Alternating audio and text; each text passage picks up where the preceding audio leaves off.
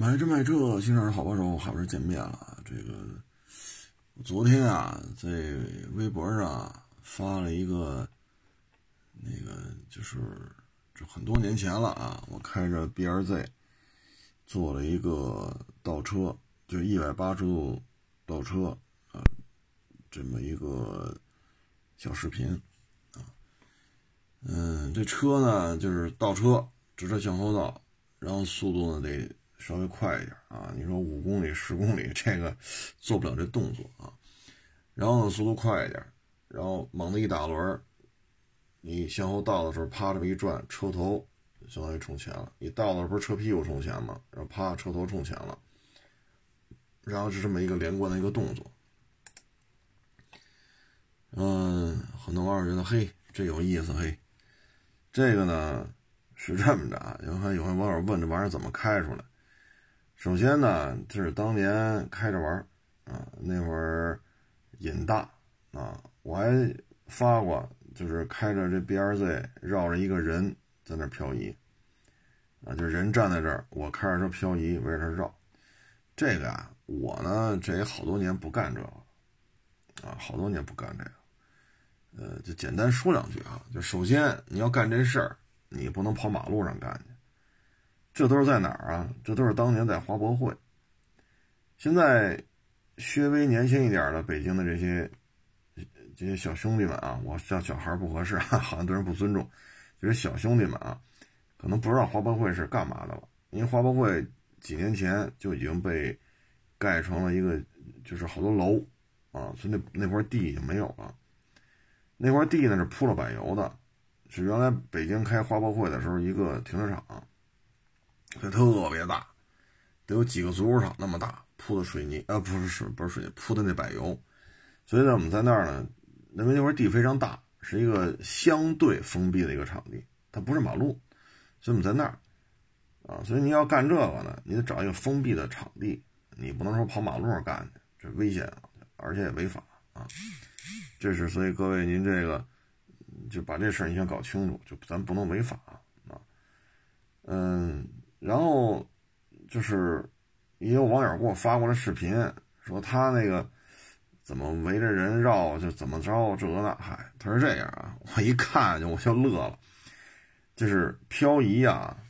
首先啊，我先声明，我不是吃这碗饭的，这都是当年瞎玩拍的啊。这多少年不干这个，所以现在让我弄去，我也弄不了了啊，因为这岁数也大，精力也不在这上。但是我个人比较浅薄的认识在于什么呢？就是漂移，就是您看我那个啊，人站在中间，我开着 B R Z 绕着人飘。什么叫飘呢？最起码我车，比如从这人左边进来，啊，从左侧进入弯，然后围着飘，那轮是向右打的。你明白这意思吗？轮是向右打，就前轮向右，但是车头呢是向左接。进入的，然后贴着这个人绕，这个叫漂移。您说给我发那个轮儿也向左，也从人的左侧进来，您那个 我也不好评价了，因为漂移呢得是轮儿是反打的，啊，轮向右打，车向左飘，车向左前进，轮向这个叫漂移。您那叫打轮儿，打轮儿之后呢叫转圈儿啊。当然我这么说也不见得对啊。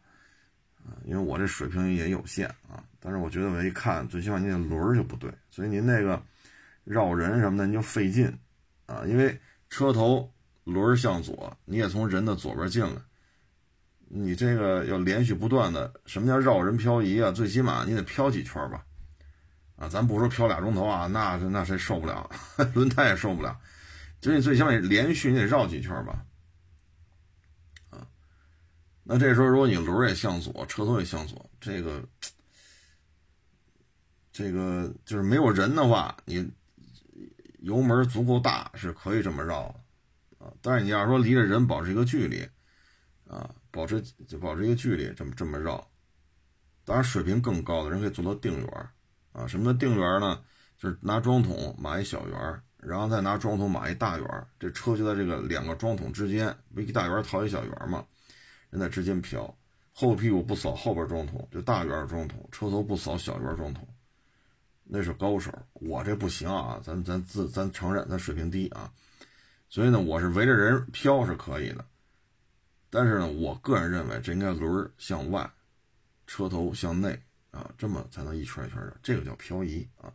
所以有些时候呢，您跟人练半天，您得把这个，您要老是轮也向内侧，车头哎，这个呢需要一个感觉啊，这个是怎么做出来的？它就是车的失控的临界点，啊，因为什么呢？你你不让它甩屁股，你轮向右打，但是车向左；你不让它甩屁股，车就向右边，等于就离着人就远了，呲儿就跑了，是不是这道理？所以让那屁股得甩过来，向那轮车车屁股向外侧甩，撅过来了，所以让车头不能跑外边去。所以车头虽然轮向向外打，但还是围着圆心这个人在绕。这是一个临界点，你要把临界点稳定住，然后通过修轮和这个补油，来让这车呢围着这人绕圈一圈一圈一圈一圈是这么一个过程啊。所以这个是一个临界点的一个状态啊，不是说轮向左，你也从左边进，这您绕着费劲，我觉得也正常。这个呢。首先呢，就是你入你静止状态，啊，你先别站人呐，因为站人太危险了，啊，你可以放一装桶，啊，你体离着桩桶有一定距离，左轮先进，进来之后啪一补油，车只要一甩就反打，只要车向外侧一甩，车屁股一甩你就反打，就是找这个均衡点，找着了，哎，就可以通过修轮补呃补油的，嗯，围着人绕，大概是这么一情况。啊，这是一个临界点，这个临界点呢，完全是你对车的感觉，啊，不是说比谁油门踩得狠，这不是地板油，这个就 B R Z 这么飘不需要地板油，说油门必须踩到这这这都拉到一万转去啊，这个不需要，不需要，这这这我这么干的时候我没拉到一万转去啊，这车咱也，你拉真拉到一万转，这发动机也废了呀。啊它不具备拉到一万转的可能性，所以不要走偏激路线。气儿是不是转速一定要无限高？这是一巧劲儿，不是比蛮力。尤其是这种站一人站这，这可不是比蛮力，比的是巧劲儿。就是这个屁股往外甩，然后车身向外撅，然后你不反打的话呢，这车头一下就过来了。你反打的话，让这车呢，哎，不不往里边走，为什么呢？因为你屁股在往外甩。所以车头一定要也要向外打轮但是力度掌握的好啊，所以车头呢轮向外，但是车头向内，这样的话可以理论上讲可以这么一直绕下去啊，前提是轮胎别爆了，你也别累了啊，因为是弄这玩意儿它也挺消耗体力的啊，所以绕几圈啊，或者绕十几圈、几十圈，就看手艺高低。我手艺肯定不行啊，我水平也比较低，所以大概是这么一情况。至于说今呃不是今天，是昨天。微博上发这个，我坐那就是车屁股向前加速，啪一打轮，车头冲前，整个车就相当于这么转了一下。这个呢，它是这样，它需要场地比较大。首先呢，因为你要加速嘛，车停在那儿，然后倒倒过来呢，加速得到一定程度啊。然后我刚才我也说了，加速到五公里、十公里，这车速干不了这动作，您那车速干不了。所以距离要很长，然后起来之后呢，啪一反打，哎呀，谈不上反打吧，还是打轮啊。然后这车嘣就甩过来了，甩过之后继续车头冲前了嘛，继续往前走，这是这么一个连贯动作。这个呢是首先呢就是车的重心你得看好了。我见过一些网友呢，就是什么都来啊，还要拿那个面的练这动作，就是裤衩就翻了，因为面的大家知道啊，窄高，窄高。所以你这么剧烈的这种让车身这么在原地搓过来，它有时候是失去重心了，这裤衩这车就扣地下了，这有可能造成人身伤害的。所以这个动作呢，它是有一定危险性的。你像你那个绕人漂移，我可以不站人吗？我放一个桩桶，那你能出什么事儿？你你只要这场地里没人，你是一个封闭场地，你出不了事儿，无非是你把那桩桶给顶了。那也就是你前杠蹭道呗，前杠蹭花了呗，也就这样了。但是这个呢，有可能车会翻，所以这个危险系数呢，要比那个定圆漂移，要比那个危险系数要大啊，而且场地要求要大啊。你像你那个就那么绕着飘，弄一装桶啊，或者放一瓶可乐啊，你就跟那绕去吧。这个场地不需要太大，所以你一定要清场，这场地要足够大。再一个，车身的重心一定要找好，这不是说他弄我也弄。尽量咱别拿这个说一定要人前显贵去。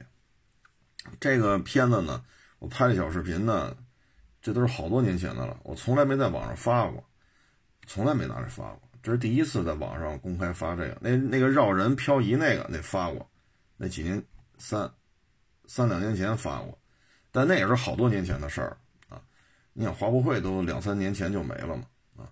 这个呢也是从来没发过，这是第一次。为什么发呢？是因为一个网友他要把这车卖给我，然后我们俩就聊这车，聊半天啊。我说当年这车怎么开的啊？ESP 关了，什么 Sport 家是什么来着？我都记不清楚了。然后把这个开开，跑山去啊，甩尾去，这个那那个这个，就就是作死的样子嘛啊。当年就是在作死的路子上。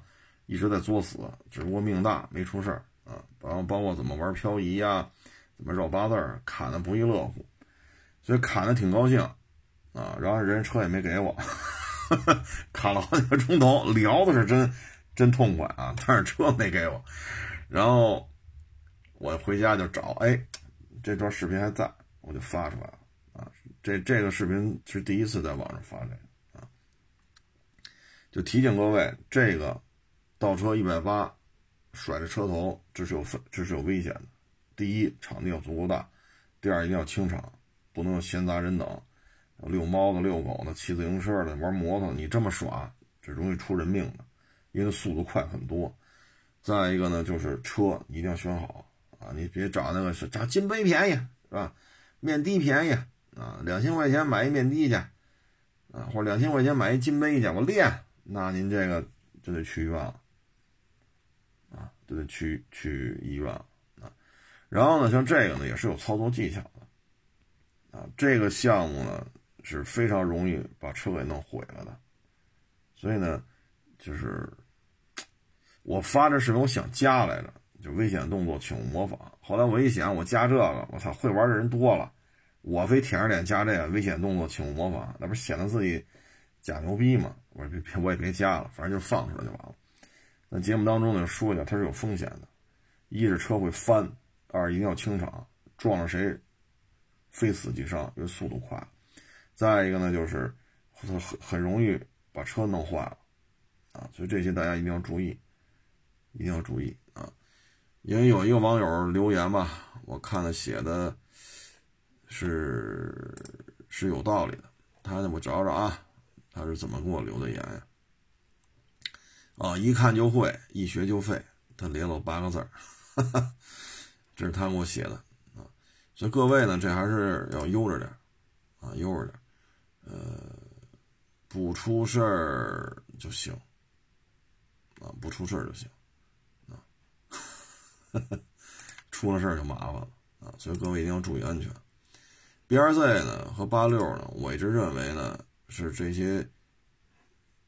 就是这些跑车当中吧，啊，呃，我个人认为呢，这是一个比较均衡的车，啊，你不会有太大的压力，啊，你也可以很容易把它开到极限，啊，原来咱们节目上说，我连着跑了七次嘛，连着跑了七次，每次都是进山之前 ESP 关了，Sport。那个是斯帕的加吗？我也记不住了，因为好多年不摸这车了。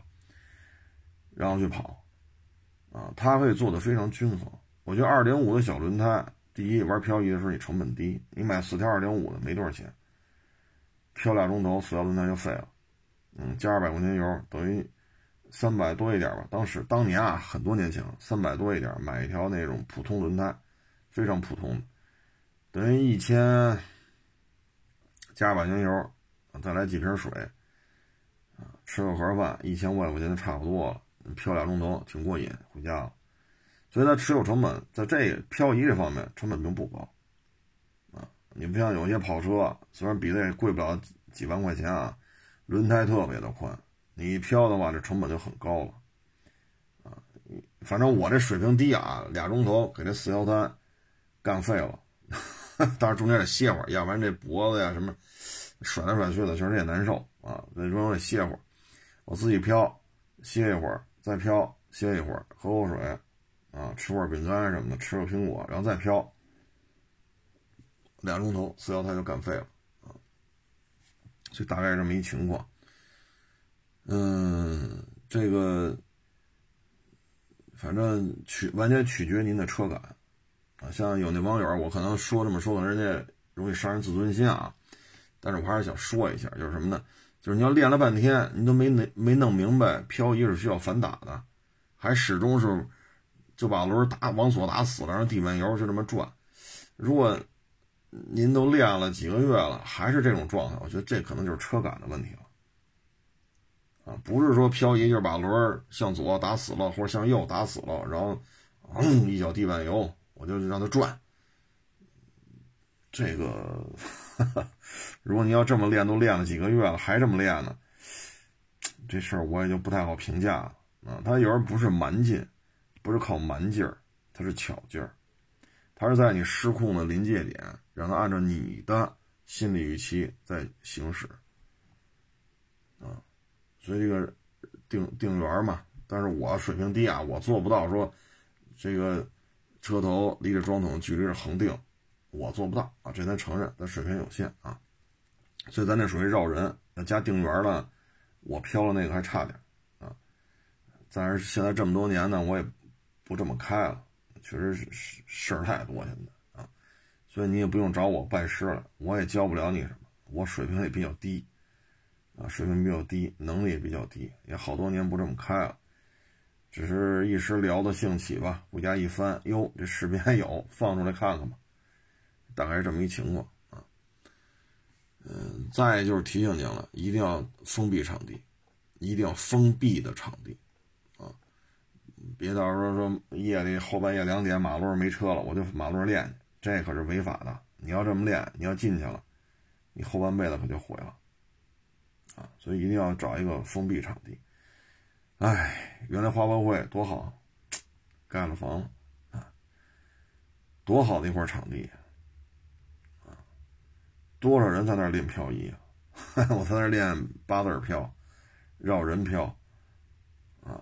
然后练那漂移过弯啊，漂移入车位啊，原来练来练去挺好玩的，挺好玩的。但现在这么一个场，这么一个场地，现在都找不着了，真是挺好的啊。因为这是纯粹大家谁都谁来谁都能用嘛。我我记得我绕人的时候，绕人漂那个视频是冬天，这个一百八掉头，这好像是不是春天就是秋天啊。那个是冬天，我记得特别清楚。当时离我几十米，我跟那绕着人唰唰唰唰唰一圈一圈飘，旁边是那国兵护卫队在那边弄练摩托呢。我记得特别清楚，我记得特别清楚。然后我飘飘飘飘飘，他们就不练了，都都围着看了，因为跟那绕的人多了，飘的人多了，真是说站一人跟那飘的非常少了。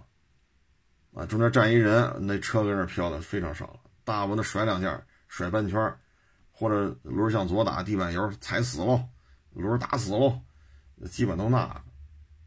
啊，我那天我印象特别深嘛，啊，国兵护卫队的边上，离我有个七八十米，啊，因为那个那段视频网上还有，你可以看看边上那一排就是国民护卫队，啊，嗯，总而言之吧，就是。千万不要以为了卖弄而要去做什么，啊！一旦你有这个心态，准出事儿，啊，准出事儿。我们当时就是，我就是瘾大，那会儿年轻就想飘着玩，我就得过瘾。哎呀，这一飘我这受不了了，就过瘾。好，绕圈不行，飘八字，好家伙，这那会儿真是瘾大，好好玩啊，好玩。那会儿花博会其实也没什么观众。因为太偏远了，啊，那会儿瘾也大，上班时间去漂去，人家都是周末去，我就上班时间漂去。你说这瘾得多大啊？所以各位呢一定要注意安全啊，别因为这个，你造成自己得花多少钱，怎么怎么着赔赔人家，还是啊他为事再进去，这就犯不上啊。所以各位一定要注意。我也是犹豫半天，用不用加一个危险动作，请请勿模仿，但是又又觉得不合适，毕竟咱这水平也低。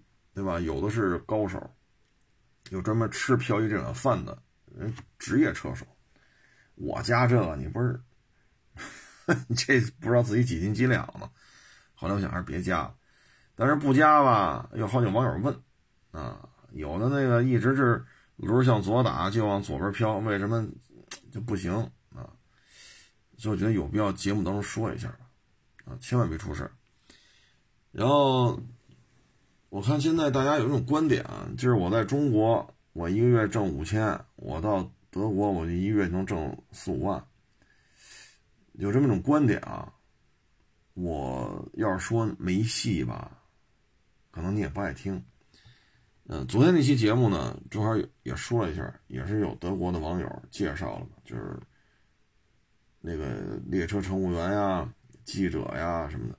我这还有一个网友也跟我说了，说这德国公司啊，我给你介绍一下啊，嗯，就是就是麦当劳、肯德基那种临时工啊，基本上呢一个月呢就是包括学徒，比如你去工厂学徒啊，这就比较宽泛了，不特指什么行业了。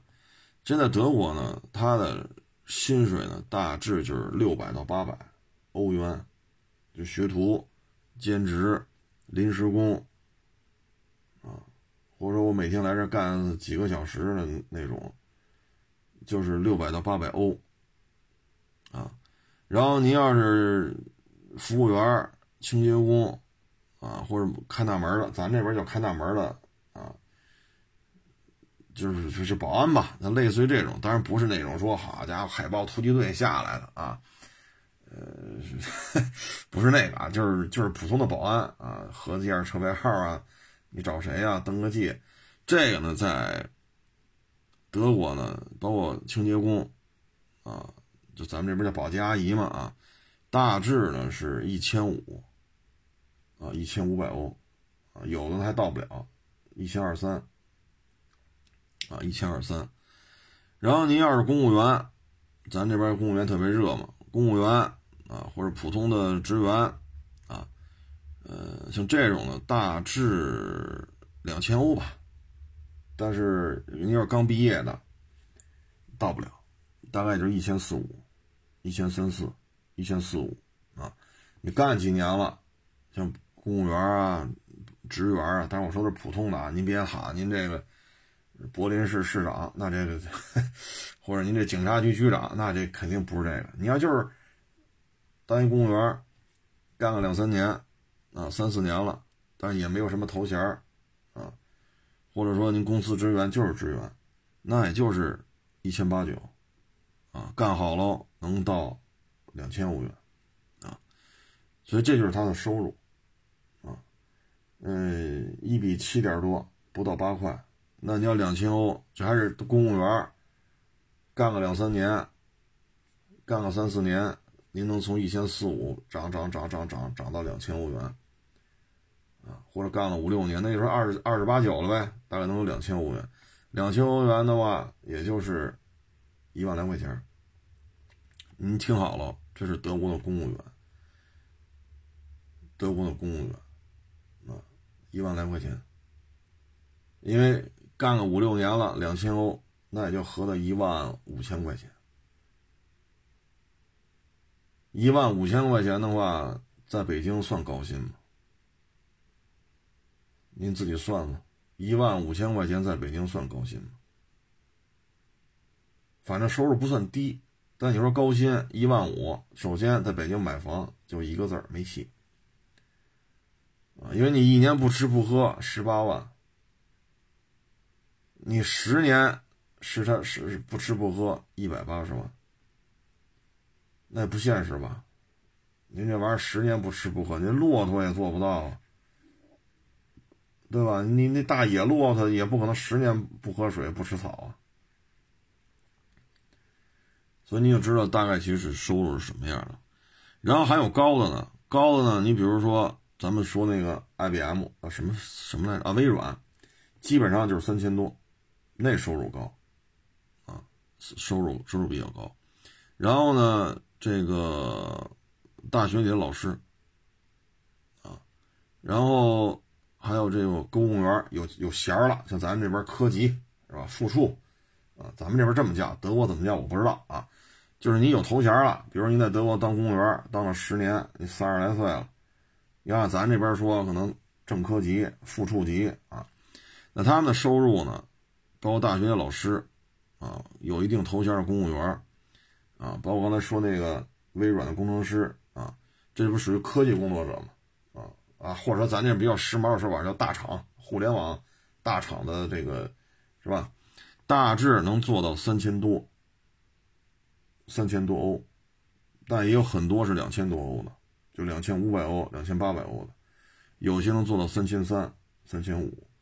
那取个中吧，三千三千欧大概是两万一、两万二，或者两万三，啊，就是两万小几，就是大致合人民币。那在北京两万二三，这收入还行。但是呢，您说了，我说我在中国挣五千，我去德国能挣三万合人民币。首先呢，您要是在北京，您可以看一下，如果您月收入五千的话，您看一下月收入两万三的是什么什么状态？您看，您从您五千到两万三，您您需要努力，您需要解决自己哪些不足？这是第一。第二呢，您说去德国就能挣三万，那这些职位还挣不到月薪三万。还挣不到，因为一比七块，就是一比七块八吧。你就按一比八，三千欧不才两万四吗？问题还不是一比八呀，是一比七块八，所以三千欧也就是两万二三的样子，两万三千多。所以你要挣到三千欧，你要你要挣到三万块钱的话，那就是说，让咱们讲正科级、副处，那您可能得是正处级了，要在公务员队伍里边。啊，三千五百欧的话，那可能您就不是普通的大学老师了，您是一个比小有名气的教授了。那小有名气的教授挣三千多欧，也就合三万块钱。那换个角度讲，你要是清华、北大、北航、人大、北理工、人大，你要是这些大学小有名气的教授，您的收入好像不止三万人民币吧？那您现在在？北京，您挣五千块的，你要挣五千块钱，您说你要去，别说清华北大了，你不是北航、北理工，你去那儿做一个小有名气的教授，您看您有多大差距啊？您看一下，您评估一下您自身的这个差距啊。再往上的呢，他还有就是一些律师啊、医生啊，他们的收入就高了啊，大概三千五往上。当然了，您说您德国最有名的心脏病大夫，德国最有名的膝关节的大夫，那这就不好说了。但是，一般的大夫可能就是三千多、四千，按四千算呢，一比八，三万二；一比七点七九，那这又将将将将啊，将将三万块钱一个月。所以您看，您这个水平，您从这儿去德国，您能不能成为一个？德国医院里边的有医师执照的一个专科医生，您看您现在是一个什么样的状态？如果您月薪五千的话呢，你去德国，您看您能不能在德国当一个专科医生？你要在那边上大学学医学专业，啊，本呢硕你都得读，然后还得考下相关的执照了，再去医院申请，有人愿意录用你，签了合同了，你能成为一个执业医师，然后这也有实习期，这段时间呢大概。我说十年，可能略显夸张，但是也差不多。就从你进入德国那一天到你拿到成为一个医院的正式的医师啊，从上大学开始算啊。我说十年的话，可能稍微有点夸张，但差距也不大。所以您看，您要在北京月薪五千的话，您去德国挣三万，得是什么样的阶层？因为社会结构啊，它有些是相似的。比如说在咱们北京。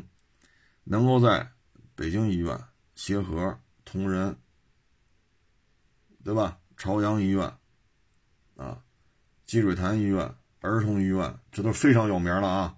你能在这儿做一个主任医师，您的收入肯定不是五千人民币吧？所以您可以衡量一下，您现在状态能去同仁也好，协和也好，友谊也好，啊，什么就这些大医院吧，全国都有名的。您在那儿做一个，别说主任医师了，副主任医师，您看您还有多大距离啊？您可以客观的评估一下。所以大概是这么一情况，啊，大概是这么一情况，啊，嗯，这就是德国的一个收入的问题。所以咱那天说那飞度二十万零几千，啊，合到约等于三万刀，啊不三万欧，约等于啊，因为那个我也我也忘了在在，我也忘了那个原版那个图片在哪儿了啊，没没没忘了翻了，大致是两万大，啊啊，我找着了找着了啊，这这这这一打开就是两万六千两百九十九欧元。啊，这还不是最高配置，两万六千两百九十九欧元。如果您要在德国做一个普通的公务员、普通的公司职员，您的收入能干到一千五六、一千七八，啊，干个四五年可能做到两千欧。这税后啊，两千欧。那您一个月只挣两千欧，你要买一个两万六千欧的车，呃，做分期付款是没有问题的。但你要付全款，这是有压力的，啊，因为什么呢？你喝一杯啤酒多少钱？你吃一顿饭多少钱？然后你还要租房子，所以就说一千五百欧、两千欧，你作为一个年轻年轻人刚参加工作，你租房子、吃饭、买点衣服、手机的费用，可能一千欧元就没了，那你剩下五百欧元。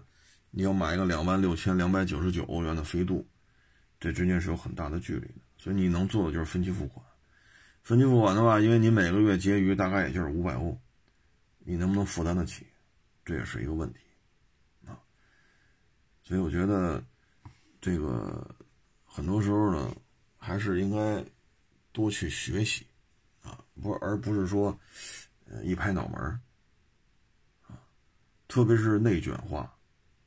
特别是对外的经济受其他国家疫情的原因，确实也不是太好做啊。怎么样？作为一个年轻人来讲，怎么让自己别被淘汰？你是愿意做奶嘴效应的，还是愿意做加强学习的？自己不愿意学，然后去指责别人，超出自己认知的都是错的，比自己懂得多的都是傻逼。啊，如果说这么一个心态呢，作为年轻人来讲，在内卷化的社会当中，这是一种什么样的状态？那只能就划分到另外一对儿奶嘴效应，大致这么一情况吧。所以咱今天节目呢，先分享一下漂移啊，一百八十度掉头啊，啊，再分析一下大概德国的这个收入的问题，啊，因为看很多网友对这事儿，我也不知道怎么回事啊，我就一说德国人收入这么水平就急了。啊，我不知道为什么急，是德国人工资是您给出吗？还是您在德国您当公务员您，您一您一干就五千欧？这玩意儿我因为不同的网友都在跟我说这些事儿，啊，因为咱这节目也是我也很荣幸啊，海外的一些网友也在听，这不同好几个网友跟我说都是这个收入，相差差不了一百一百欧。差不了一百欧、二百欧，也就是差不了几百块钱人民币，千八百块钱人民币的误差。啊，我不知道您这个这么激动是为什么？就是为德国人民的水性水深火热，这个要要怎么怎么着嘛？这我觉得挺奇怪的啊。大概就这么一情况，在德国呢，收入高了呢，律师、医生啊，或者说一些尖端科技的一些。工作者，啊，就刚才我说的，比如人清华、北大小有名气的教授，那您收入低不了，在德国也一样，你在德国大学里边，一流大学里边，你小有名气的做个教授，你收入也不止这三千三千多，这是客观事实。包括当医生，你刚干医生，那可不就是三千欧，或者还不到，可能两千八啊，可能两三千，干几年了，别出什么事儿，可能三千三、三千四。你干二十年了，骨科呀、牙医呀、心血管啊、儿科呀，是吧？那你可能四五千，这都是有可能的，甚至更高，啊，一年可能挣八万欧、十万欧，这都有可能。但是那是二十年之后，而且你得小有名气啊。所以有些时候呢，就是在国内你好好干，你能够拥有一片天空；你去德国干，同样也是需要自己的努力。啊，到哪儿都没有说好吃懒做就荣华富贵了，这不可能的。啊，这不可能的，所以归了归齐呢，还是得多学习。啊，你不能说自己不知道的，别人说了，别人知道了，别人就是傻叉，超出自己认知的都是傻叉。你这么聊天就没意思了。包括前两天是说一什么来着？我就说那个咱们国家那小小航母嘛，小平底儿四万吨，啊。四万吨，然后是两栖，就小小小平底嘛，俗称小平底，就两栖小航母啊。这就不干了，说这军舰只有美国有，中国人不可能造啊。然后把我骂了一顿，我说这玩意儿都造好几艘了，这不都四万吨一艘吗？新闻联播都播了，你说这玩意儿，哎呦，我这，我说那玩意儿都服役了呀。那咱国家最高领导人习大大都去了，新闻联播都放了，那船真在那儿，那真是四万吨呢。你说四万到底四万多少吨？这我不知道，但四万吨肯定是过是有的呀。你说就跟我这急了，哎呀，有时候我也不好说什么。你说，操！我说这现在年轻人，我也真是服了我了，这他妈都服役了，而且造了不止一艘了。啊，第二艘也快服役了，第三艘快下水了，啊，据说第四艘开始焊接，焊接船体，咱分段建造呢，一段一段焊接了，都开始。哎，就跟前日子说那黄河传奇似的，一说只有宁家四百，怎么他妈会黄河传奇呢？你胡说八道了吗？你想想，宁家四百确实有啊，现在店里交钱没车呀，三个月之内你能提车，你这人品爆发呀。还有那六个月之内才提车的，你三个月之内能提车，你人品大爆发，这是事实啊。但黄河传奇二五零这也是事实啊，一旦超出认知了，就开始接受不了了，啊，那你说这事儿我们怎么聊？啊，所以现在呢，我觉得就是，你看，这咱不是说说相声没用啊，说相声是一个非常高深的艺术，我认为这是语言艺术。而且有很多历史传承在里面，当然有好的有坏的，有糟粕有精华啊，这都是客观存在的。它能够让您娱乐，包括现在抖音、快手这种短视频，包括做直播，啊，一月挣五千，还拿出八百块钱打赏呢，这就是奶嘴化的一个表象。啊，其实奶嘴就是一空奶嘴，啥也做不出来。但你跟人一样，你咬着，哎，你就挺高兴，哎，高兴就行了，饿着就饿着吧，啊，你看这个。说相声也是，包括这郭老板，天津德云社分社，这不开了吗？然后说啊，你看前排空好多座，德云社崴泥了、砸了、陷了、演了这那。哎呀，我说你怎么不看看德云社外边？马路对面人山人海的，马路对面好几千人在那围着，就因为没有票。前面为什么空了一两排、两三排？那都是给人当地有头有脸的人留的座。但是最终那天来了，就是少马爷，就少马爷一人来了，所以人不可能少马爷一个人把那两三排全坐满了，坐不满。少马爷一人来就够了，人家郭老板是给这些有头有脸的人都留着座儿，但是他不来，然后就说是崴泥了，你不上外边看去？那他妈隔着铁栅栏，那么多警察，那么多保安来维持秩序，好几千观众搁那喊呀：“郭老板支持你，郭老板我爱你。”啊，还有喊郭老板，我给你生孩子，这是男的喊的，所以就有时候这个看待问题吧，你包括郭老板在天津要开这德云社分社，天津当地这些几个区区政府都在运作，都希望他能来我这儿，因为这是。带动经济啊！你看郭老板这店一开，两边的小饭馆，卖水的、卖冰棍的、卖烟的、卖打火机的，这是不是买卖都好了？他一来这儿，这是不是打车的都多呀？对不对？这都是联动效应啊。然后他在这开了，是不是来天津旅游的人，是不是会拿出半天的功夫跑这听点相声来？多在这待一天，是不是就牵扯在天津的旅游的开销，包括住宿、吃饭？包括在德云社买票，人当地政府一点都不傻，人可支持了。几个区之间还都来我这儿，来我这儿。人家不什么叫开不开了就黄了？你说这话说的，你看到的是事实，前两排、前三排空着呢，你是看的没错，但能不能稍微的动动脑子呢？那外边好几千人摇旗呐喊的，那些人是干嘛的？骂大街来的。那还喊着给郭老板生孩子呢，还有男的喊呢，这是这是这是不是粉丝啊？所以有些问题吧，就是奶嘴化之后吧，可能思维啊、学习的意愿都会出现一些问题。其实你包括这个曲协这次啊，就发这文，我个人是这么看，什么民间团体什么搞封建迷迷信呀，什么。三节两寿还去怎么着了？头三年什么效力什么白干，这就说这就不好。那我就想问问了，民间是这样，那曲协的这些有没有说相声的？曲协这些也有说相声的专家也好，艺术家。那你们搞不搞百支？你们招徒弟的时候搞不搞百支的仪式？三节两寿说你们徒弟看不看你了呀？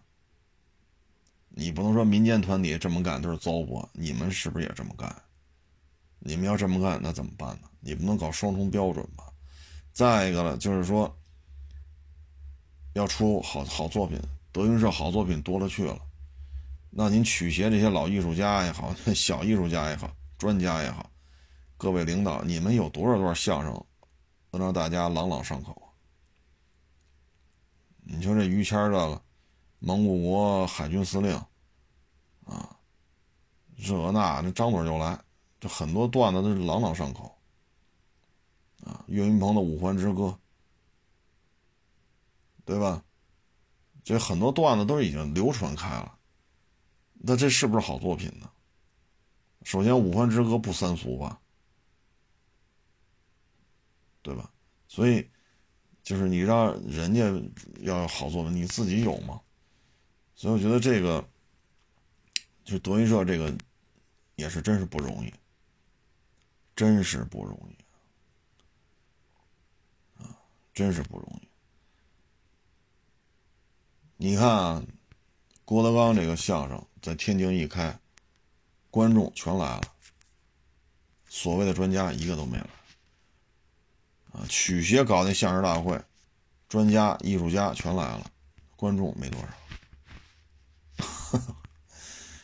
唉，所以这个有时候也真是不容易啊，有时候真是不容易。所以这个为什么郭德纲这个性格啊爱憎分明呢？因为受到了打击太多，穷困潦倒的时候呢，拿他当个拿他当条狗，吆来喝去、踹来踹去的人太多，所以现在郭老板发达了。当年吃的苦历历在目，啊！你现在你说他能他能分不清这点事儿吗？郭老板不是一生下来就一堆人天天围着阿谀奉承啊，老艺术家呀，啊专家呀，老师啊，啊你就是我心目中的神呐，你就是我相声的这个什么指路明灯啊！如果打小这么多人哈着他，那郭老板是看不清楚怎么回事。他也写不出什么相声，啊，所以混到今儿，我觉得也不容易啊。至于说少马爷去了，这从门派的角度来讲，这已经是很高的礼遇了。啊，少马爷什么辈分，你可以查查，大家上网查查啊。然后第三天呢，杨少华、杨毅，啊，杨毅也不年轻了，也得六十了吧？杨少华这就是更是老前辈了，啊，岁数岁数可是不老小了，啊，这这岁数相当大了，这真是老前辈了。少马爷也是前辈，这个杨少华也是前辈，杨毅差不多也得六十了，都不年轻了。这不第三天吗？这个杨家这个爷儿俩也去了，也跟郭老板也去 砸个卦啊，说个说个相声。其实这些啊，真是干活的呀，真是出过一些作品的，真是。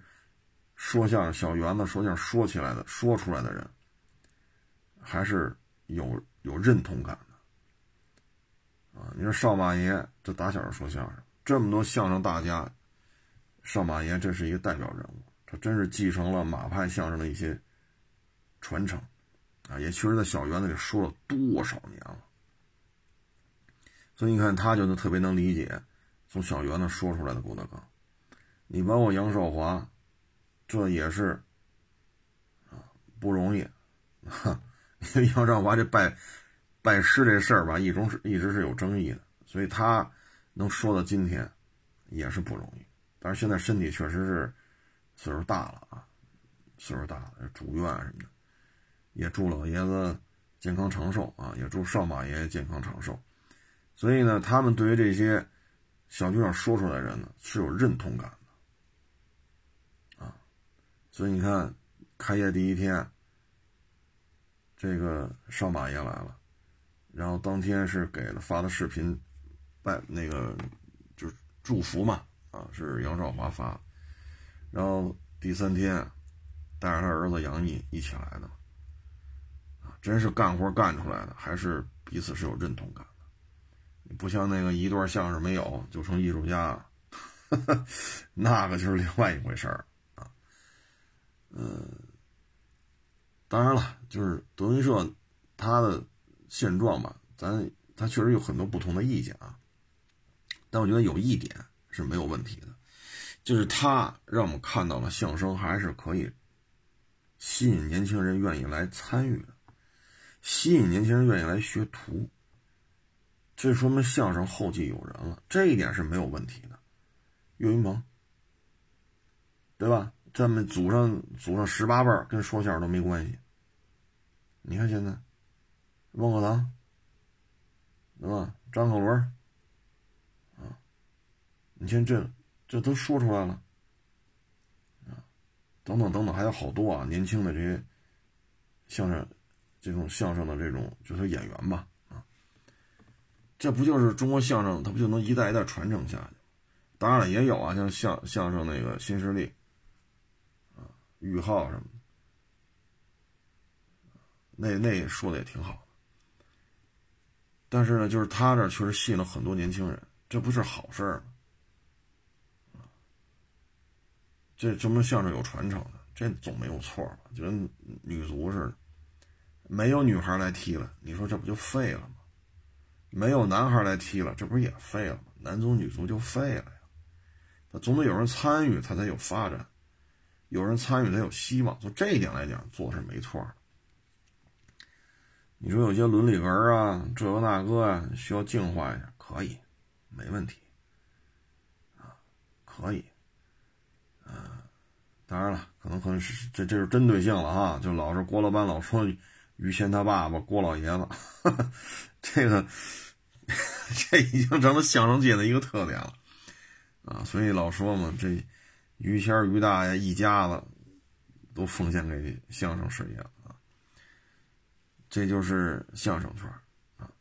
反正这二年吧，文娱产业肯定会有一个爆发期啊，因为这是一个需要的爆发啊。当然说的不是德云社啊，所以你看这二年直播呀什么的做的特别的火爆但是我还是提醒各位，该学习还是加强学习，总有不明白。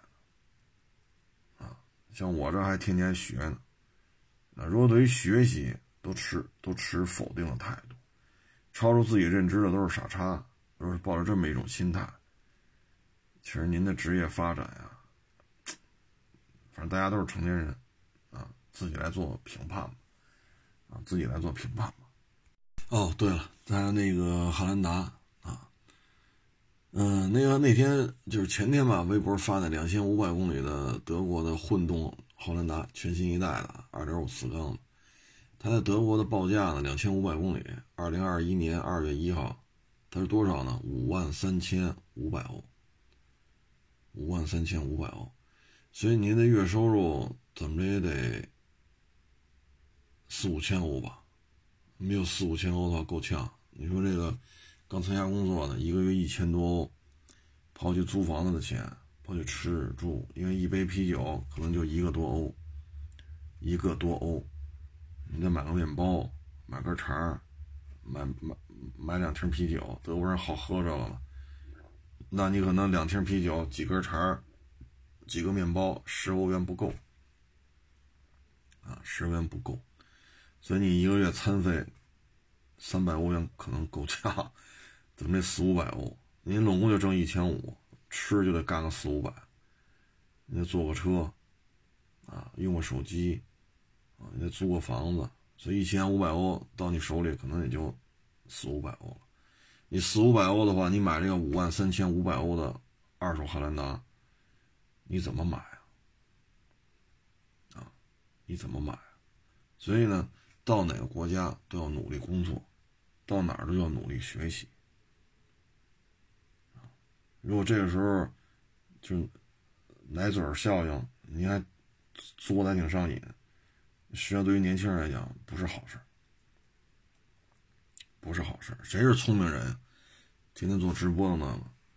每每每个月指着直播打赏，少则万八千的，多则几十万，还有还有上百万的，那是聪明人。他知道把奶嘴塞塞你嘴里头，然后还跟你要钱，这是聪明人啊。拒绝学习，超出自己认知的都是傻叉啊。自己不懂的，人家说出来，人家说了一个自己不懂的东西，那就是傻叉。这个作为年轻来讲不太合适，这个啊，当然仅供参考啊，仅供参考。嗯，反正咱们这个就包括发微博也好，就是，呃，包括咱录这节目啊，都是这样，就是我没花钱请你来，我没花钱请你来，啊，嗯，我也没逼着你听。又不爱听，又来。其实人的生命啊，只有一次，你活三十年也好，你活八十年也好，反正就活这一次。有限的时间里去干那些又不爱听又非得来听，这只能说明您的时间太便宜啊！您的时间太便宜了！尽量别做一个这么便宜的人啊！人生苦短，学点有用的。把自己本职工作干好点是升职加薪也好，还是自己创业的话，提高经营效率，降低经营成本，多挣俩钱儿。这样的话显得您不是那么便宜，啊，反正只能说到这儿了啊。有时候我们觉得，我们觉得也挺逗的，因为因为我们做这个，你看他有排名，啊，他也有排名，我已经好长时间都排第一了，当然也离不开您啊。不爱听还来点点一次也是，虽然说现在快五亿了播放量，你点一次，我也离五亿呢，又又又增加一次啊。所以有时候这些人，我觉得活得也挺拧巴的啊，真是挺拧巴的啊。反正呢，我觉得就是什么呢？有一个学习的态度，有一个乐观的精神，执着一点，勤奋一点，你做哪个行业？都能够做出个所以然来，不能说万人之上嘛，最起码你自己吃喝不愁呗，是不是？我觉得是这样啊。嗯，然后今儿吧，也是一网友给我发了截屏啊，哎，昨儿昨儿给我发的截屏，说难得休息一天嘛，他就看，他说我呢在节目当中说过一期叫《剃刀边缘》。啊演员的角色设定、演技，包括情节的这种一环套一环，特别是镜头，因为我节目当中说过，《剃刀边缘》这部片子，它的镜头的运用，啊，滑轨、摇臂、推拉摇移、远景、中景、特写，大师级的。啊，你要耐下心来看上那么几，随便挑几集啊，你就能它镜头运用非常的讲究，非常的讲究。当形容这个女主角、男主就是就是马伊琍和文章嘛啊，说非内心非常有剧烈的波动啊，又要防止被别人发现，要这个我又得从事这个，因为都是咱们地下党嘛，共产党员、地下党员啊，我又得。从事一些行动，获取情报又不能，他这种又要防范又要进攻。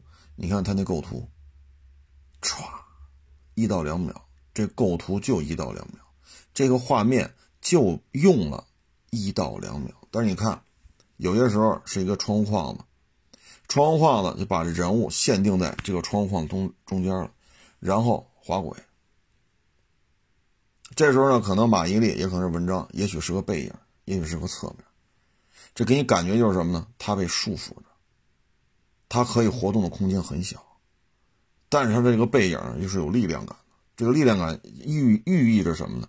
就是文章也好，马伊琍也好，他要从一个地下党，他要去跟敌人做斗争，但是很多的束缚，他又不能暴露自己。你看他这个镜头啊，最多用两秒，这个素材，唰。然后马上就开始新的了，又开始跟敌人，这个是吧？你一言我一语，那个片子确实在这方面造诣非常之高。您要是说喜欢这种，您干过视频的，就是你看《剃刀边缘》，镜头运用，这真的是水准非常的高。我不能说最高啊，这这不能这么说，但水准还是比较高。啊，剧情的安排也是非常的跌宕起伏。当然了，这部片子当中，文章看马伊琍，马伊琍看文章那种眼神也只有真正的夫妻才有那种眼神一点不做作。特别是后来文章为了追马伊琍，啊，但片片子当中叫许从良，那个叫什么来着？忘，片子当中不叫这名字啊。然后跟那个日本那个将军啊发生一些冲突，你看挨打的时候。马伊琍看文章，文章看马伊，那只有真正的夫妻才能有那种眼神。所以这部片子就是绝版了。为什么呢？最后一集留了个扣本来是等着《剃刀边缘》拍续集的，但是因为文章马伊琍离婚了，所以这片子就再也没有了。我们也只能看到这儿。就是这也是你可以体会一下，感就是演员和演员之间是真实有夫妻关系，他是真有感情的。就他眼神交流是不一样的，这是第一。第二，镜头的运用；第三，就是音乐。他有些时候，比如说那个叫什么白冷晨吧，啊，或者是这白冷晨是有一些心理活动的，他不像那俩傻了吧唧的啊。就是白冷晨是有心机的。